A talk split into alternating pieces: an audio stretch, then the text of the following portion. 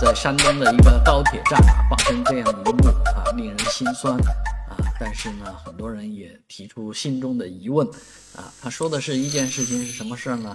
一位农民工啊，带着电动工具要上火车，但是根据铁道方面的规定呢，这个工具是不能随身携带的啊，所以呢，他就当众在这个地面上把这个工具给砸烂了。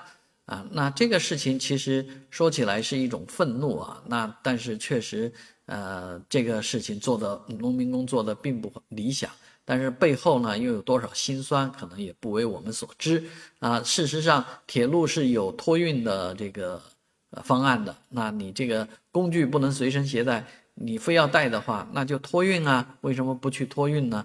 啊，另外就是说这样的东西也是可以寄存的。那如果带不走啊，你如果是还要回来的话，那不妨寄存起来啊。但是确确实实某种程度上反映的是农民工的这个知识匮乏，当然另外一方面是呃囊中羞涩啊，没有钱啊。但是呢，很多铁路。